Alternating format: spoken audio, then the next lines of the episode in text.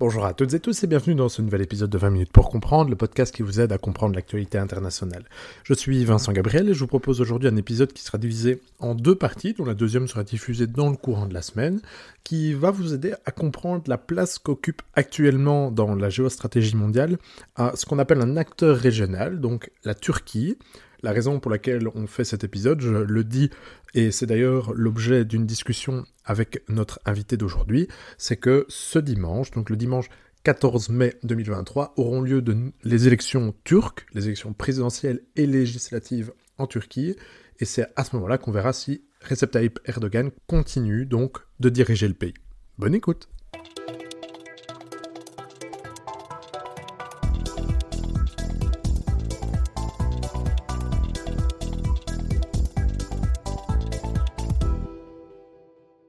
Bonjour à toutes et tous et bienvenue dans 20 minutes pour comprendre, le podcast qui vous aide à comprendre l'actualité internationale.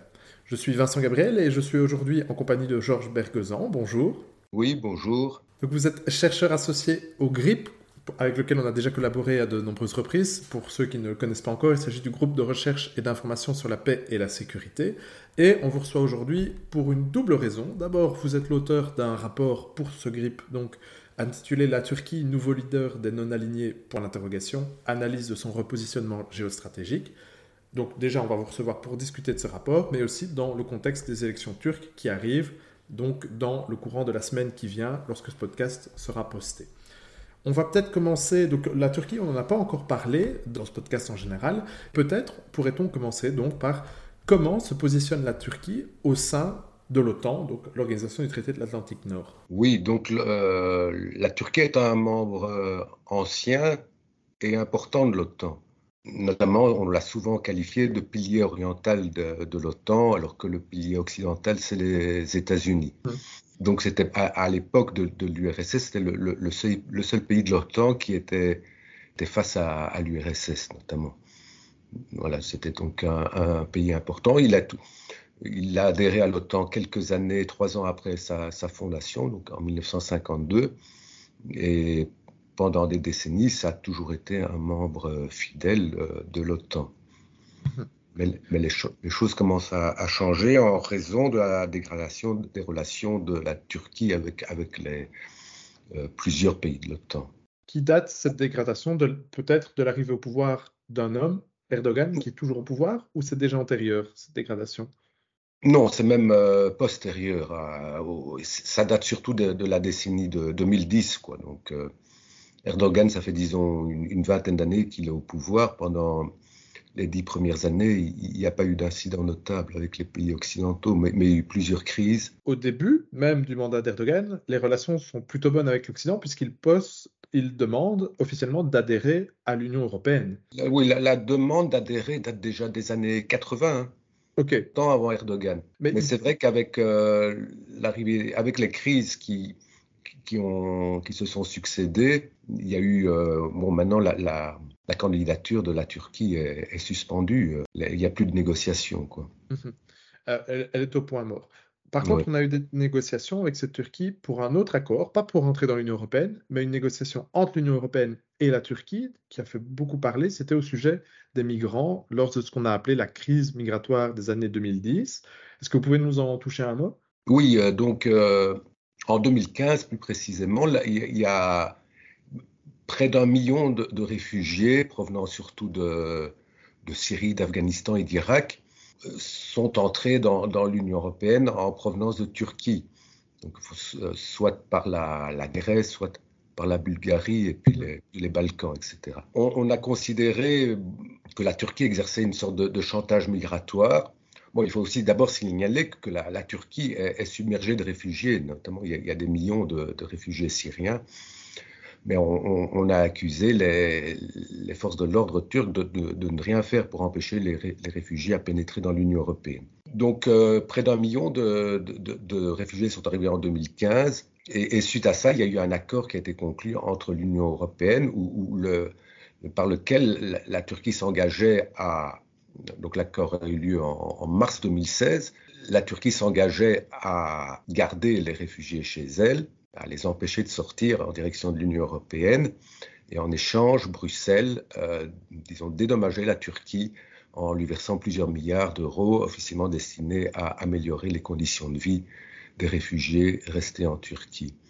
Voilà. Mais, ça, ça, a provoqué de, grosses frictions, euh, puisqu'on a, on a accusé le, le régime d'Erdogan d'avoir recours au chantage, etc. Quoi. Mais ils n'ont pas eu peur de, faire jouer l'arme justement migratoire en disant si l'Union européenne n'adoptait pas une posture plus agréable envers la Turquie, ils rouvriraient les frontières et laisseraient passer les migrants. Ils ont menacé oui, ça. Et, les milliards d'euros qui ont été versés à la Turquie aussi. Ça n'a pas résolu la crise avec l'Union européenne, quoi, puisque, euh, puisque les, les, les, problèmes se sont encore accumulés après le, le, Parlement européen, quelques mois après, a, voté pour la suspension des négociations d'adhésion à l'Union européenne. Euh, officiellement, c'est pour la question de, l'état de droit et de la question des droits de l'homme en Turquie que, les négociations ont été suspendues. Oui, notamment parce que depuis l'arrivée au pouvoir de Erdogan, on a eu un durcissement du régime euh, d'une république laïque fondée par Atatürk vers un régime plus fort, plus autoritaire et où la laïcité est un peu battue en brèche. Oui, il y a eu une, euh, clairement euh, une islamisation du régime. Euh, bon, le, voile qui était interdit, par exemple, dans, les universités, maintenant tout à fait autorisé, des choses comme ça. Il y a eu un, discours islamique. Depuis la Deuxième Guerre mondiale, la, plupart du temps, c'était des militaires au pouvoir. Mm-hmm. Disons que la démocratie parlementaire était rétablie dans les années 90. Bon, et Erdogan a été élu grâce au, système électoral. Donc, c'est plus une dictature militaire comme dans le passé. Non, tout à fait. Il y a quand même une certaine liberté d'expression. Il, y a des élections qu'on considère plus ou moins crédibles, etc. L'armée turque était un peu la gardienne euh, des valeurs laïques, du, du, kémalisme. Elle, elle, a, je crois, beaucoup réchigné à certaines réformes euh, d'Erdogan. En même temps, elle a été purgée euh, fortement. Après le coup d'État. Oui, voilà, c'est ça. Une autre crise qui est, survenue dans, la relation entre la Turquie et, l'Occident, c'est le, coup d'État. Tout dégradé les, relations avec les États-Unis. Ah ben voilà, allons-y. Abordons donc ces relations avec les États-Unis et en peut-être en quelques mots, que s'est-il passé donc en 2016 lors du coup d'État donc contre Erdogan? En juillet, exactement, juillet 2016, il y a eu une tentative de coup d'État qui aurait été euh, ourdie par euh, Fethullah Gulen, qui est un, prédicateur turc qui vit aux États-Unis. La Turquie a réclamé l'extradition de, de, et, de ses partisans euh, depuis les États-Unis et depuis plusieurs pays d'Europe. Les États-Unis ont accepté verbalement, mais, n'ont procédé à aucune extradition à ce jour, ce, qui a fortement déplu euh, à, Ankara, à la Turquie. Voilà, donc c'était. Par contre, d'autres pays, par exemple la Russie, a immédiatement condamné le, coup d'État. Mm-hmm. Voilà. Donc il n'y a, pas eu de condamnation claire de la tentative de coup d'État par, les pays occidentaux, ce qui a euh, irrité profondément M. Erdogan. Et qui a peut-être expliqué son repositionnement, hein, que vous expliquez donc dans, votre rapport. Et peut-être, avant d'aborder un des théâtres de ce repositionnement, pourrait-on aborder un des sujets de friction entre la Turquie et l'OTAN, qui est sa politique à l'égard de la Russie? Vous l'avez mentionné, la Russie a, directement condamné le coup d'État. Euh, on en entend parler beaucoup de la Turquie liée à la Russie dans cette histoire de guerre en Ukraine, où la Turquie est souvent considérée comme un médiateur potentiel de cette guerre en Ukraine. donc, quelles sont, est-ce que vous pouvez nous aider à voir, c'est quoi les relations entre la Turquie et la Russie? Comment sont-elles caractérisées? Bon, la Turquie et la, Russie sont des voisins au niveau géographique d'abord, il faut tenir compte de ça. C'est vrai que, que pendant des dizaines et des dizaines d'années, la Turquie a acheté l'essentiel de son équipement militaire à l'ouest. Mais il y a eu un, changement notable en, 2017, donc un an plus ou moins après la, tentative de coup d'État, dès que, en septembre 2017, les, présidents Erdogan et Poutine ont conclu un accord pour euh, l'acquisition par la Turquie de systèmes antimissiles S-400, ce, qui a, ce qui a fortement déplu aux États-Unis qui voulaient vendre leurs patriotes, etc. Et en, rétorsion, dès l'année suivante, le, Congrès a, bloqué pratiquement toutes les exportations d'armes euh, vers la Turquie. Et la, situation a, continué à, se dégrader. L'année suivante, la Turquie, qui devait être un, des principaux clients du, programme F-35, donc les, nouveaux avions de chasse américains. Donc euh, les, les États-Unis ont annulé le contrat il y avait une, centaine d'avions qui étaient prévus pour la Turquie et une, coproduction avec la Turquie sous prétexte que le, les S-400 entraîneraient la présence de, conseillers russes, etc. C'est ça. Donc, donc c'était une, c'était là une, très forte, puisqu'il y a pratiquement un embargo sur les armes des États-Unis sur, sur la Turquie même. Donc c'est une, une, très forte dégradation. Et en plus, la Turquie a annoncé euh, une coproduction avec la Russie d'une nouvelle génération de missiles euh, anti-aériens, les S-500. Et entre-temps, les, S-400 commencent à être déployés sur le sol turc. Et c'est problématique notamment pour l'OTAN, car comme vous l'avez mentionné, le fait qu'on accepte du matériel russe dans une alliance qui était historiquement dirigée, même si elle était défensive, contre cette menace russe, est problématique parce qu'on laisse en quelque sorte entrer par la porte de derrière du matériel et des conseils militaires potentiellement hostile. C'était une des raisons aussi qui a tendu euh, les relations avec l'OTAN. Mhm. Oui, c'est une, une, raison très importante. Bien officiellement, officiellement le, tout va bien entre l'OTAN et, et, la Turquie. Il y a des crises avec les membres de l'OTAN, mais, mais, quand Récemment, euh, Stoltenberg est allé en Turquie et il, n'a fait aucune allusion à ces crises. Il a dit que tout allait bien, etc., que la Turquie était un membre essentiel de l'Alliance, etc. Donc, le secrétaire général de l'OTAN. Oui, le secrétaire général de l'OTAN. Donc au niveau de l'OTAN, il, y a, le, certainement le, désir, voire l'obsession à ne pas envenimer les choses. Quoi car on a besoin de la Turquie. On a absolument besoin de la Turquie à cause de sa position euh, géostratégique. Là, c'est un pays entre l'Asie et, l'Europe, euh, à côté de la, de la Russie, à côté de l'Ukraine, etc. il contrôle les détroits aussi. Donc, oui, les, euh, détroits, ouais, de, plusieurs théâtres de conflit. donc il y, a, il y, a, à côté, il y a, il y a la Syrie et l'Irak notamment. Justement, eh bien, parlons donc des conflits auprès, qui éclatent tout près de cette Turquie. Et dans, ces conflits, la Turquie va jouer un rôle, elle va influencer, elle va en tout cas peser de son poids, pas seulement politique. Et on pourrait pour cela notamment traiter du conflit, de la guerre même en Syrie. Quel a été le rôle de la Turquie dans cette guerre en Syrie? Donc la guerre euh, en, Syrie a commencé en, en 2011 déjà 12 ans. Donc jusqu'en 2011, il y avait de, très bonnes relations entre la, Turquie et la Syrie, entre les deux présidents en tout cas. Et, puis ça s'est brusquement euh, dégradé après le début de, la guerre en, Syrie, où Erdogan s'est rangé dans le camp de ceux qui, disaient que, le préalable était le départ de Bachar el-Assad le dirigeant de la Syrie, qui était soutenu, lui, par la Russie. Oui, au début, moins. Oui, il a été de mhm. plus en plus soutenu par la Russie. La Turquie s'est progressivement immiscée dans, le, dans le, conflit syrien. Bon, ça c'est principalement, principalement dû à la, question kurde. Oui. Donc, euh, il y a des Kurdes en Turquie, il y a des Kurdes dans le, nord de, la Syrie notamment. Il y a, une, guerre de, disons, de basse intensité qui dure depuis des décennies en Turquie entre les autorités turques et le PKK, le Parti des travailleurs euh, du Kurdistan, qui est considéré comme une organisation terroriste par la Turquie, mais aussi par les, pays de l'OTAN.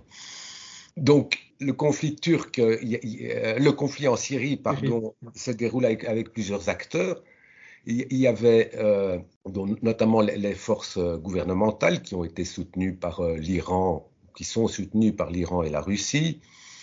Puis il y, avait les, Kurdes qui, eux, ont reçu à partir de 2015-2016 le, soutien euh, des États-Unis, qui ont déployé des troupes dans les régions tenues par les Kurdes notamment les Peshmerga, les combattants euh, kurdes euh, contre l'État islamique aussi, hein, notamment. Oui, les, qui, sont devenus les FDS, les mhm. forces de défense et de sécurité, je crois. De... Je pense aussi, oui.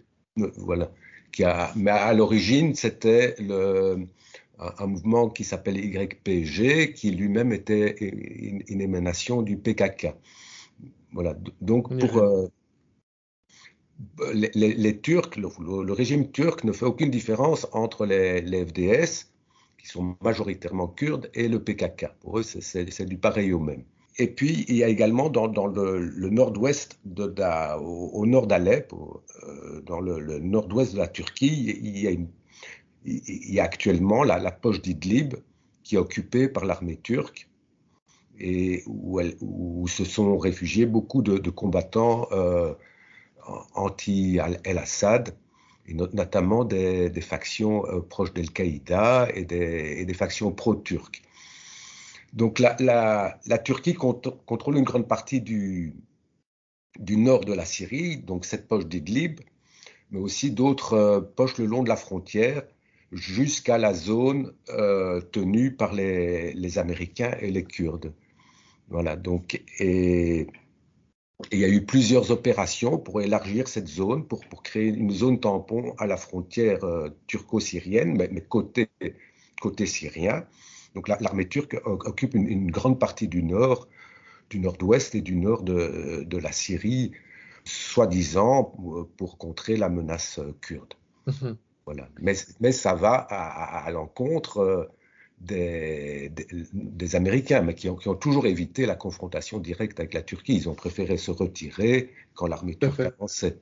Sous l'administration Trump, notamment. C'est une des raisons qui a entraîné le, la démission. Oui, il y, a eu, la, il y a eu un redéploiement sous, sous l'administration sous Trump où les, des territoires du nord de la Syrie ont été abandonnés à, l'armée turque et les Américains se sont repliés vers les puits de pétrole, euh, euh, etc., pour priver le, régime d'Al-Assad des, ressources pétrolières. Ça, c'était un autre point de friction, mais les, Américains ont tout fait pour éviter qu'il y ait une confrontation directe. Je crois que les Turcs aussi. Euh, oui, le, au sein de l'alliance de l'OTAN, ça aurait fait mal, on peut dire, d'avoir un affrontement comme ça entre les Américains et les Turcs. Donc le, Moscou a commencé à, soutenir la, le régime de Bachar el-Assad, alors que les, Turcs étaient au départ farouchement opposés à lui. Mhm.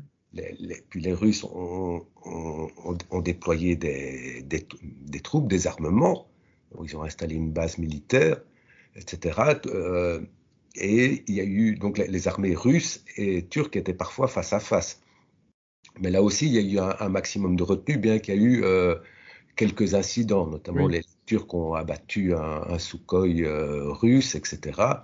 Mais à chaque fois, on, a vu que la, diplomatie euh, reprenait vite le dessus. Donc, il y a une, sorte de, de cohabitation entre, entre forces turques, russes et américaines en, Syrie, qui est assez, assez étrange et, qui a l'air de persister. Voilà. Et puis actuellement, il y a aussi euh, la Turquie est en train de, reprendre. La Turquie et la plupart des pays arabes sont en train de, normaliser leurs relations avec Bachar el-Assad, dont ils n'exigent plus le, le, départ. Quoi. Le départ c'est ça. si c'est une évolution assez importante. Oui, tout à fait. Alors, vous avez mentionné que donc, cette entremise de la Turquie dans le dossier syrien était dictée par la volonté de casser le PKK. Vous avez mentionné l'existence de la, des populations kurdes, donc ce Kurdistan, c'est un État qui n'existe pas vraiment et qui est éclaté entre la Syrie, euh, l'Iran, l'Irak et euh, une partie de la Turquie, donc. Oui, euh, exactement.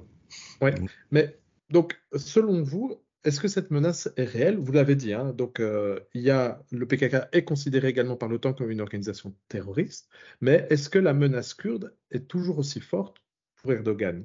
C'est difficile à, répondre à cette question. Mhm. La réalité de la menace, je, pense que s'il y avait davantage de, de reconnaissance de l'identité kurde et de tolérance pour la, pour pour la langue kurde, il, y aurait euh, beaucoup de moins de problèmes. Donc il y a il y a ce nationaliste mhm. turc qui s'oppose au, nationaliste kurde et, ça, ne fait qu'empirer les choses. C'est difficile à, me prononcer sur la réalité de la menace. C'est vrai que, le, PKK a mené de, nombreux attentats. il y a aussi des attentats très sanglants qui n'ont pas été revendiqués par le PKK, mais qui ont été attribués au PKK par, euh, par la, Turquie, etc. Donc c'est vraiment difficile de. c'est une question compliquée, mais au moins grâce à vous, les auditeurs comme ça ont une idée, peuvent se faire leur propre avis, une vue nuancée, voire creuser le sujet. On les invite à le faire si c'est quelque chose qui les intéresse euh, particulièrement. Oui, je voudrais encore ajouter que le PKK est, sous sa forme PKK donc pas, pas FDS de, de, de, Syrie, mais le PKK est actif dans le, le nord de l'Irak. Voilà, ce qui, depuis avant l'arrivée d'Erdogan, ça a entraîné plusieurs opérations de l'armée turque dans le nord de l'Irak, donc ce qu'on appelle le Kurdistan. C'est une région autonome. Là, euh, le nord de l'Irak est plus ou moins fédéralisé. Et il y a, y a le, y a une région autonome kurde dans le nord, mais, mais qui est sans cesse victime des, des, incursions euh, turques et, qui est, et les, Turcs ont d'ailleurs installé plusieurs bases militaires pour contrôler le PKK.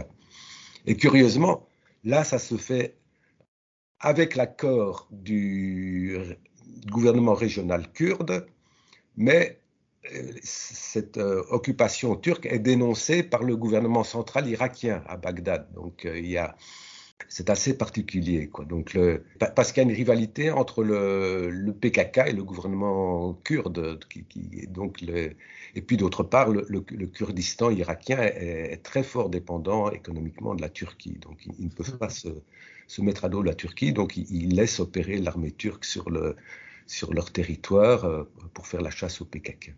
Et voilà, chers auditeurs, pour cette première partie de notre étude de la géopolitique de la Turquie. Rendez-vous donc dans quelques jours, probablement mercredi, pour la seconde partie, dans laquelle nous traiterons notamment de l'influence de la Turquie en Libye, mais aussi sur le continent africain, la relation avec la Chine, et nous étudierons également les enjeux, en particulier géopolitiques, de l'élection turque à venir. Bonne journée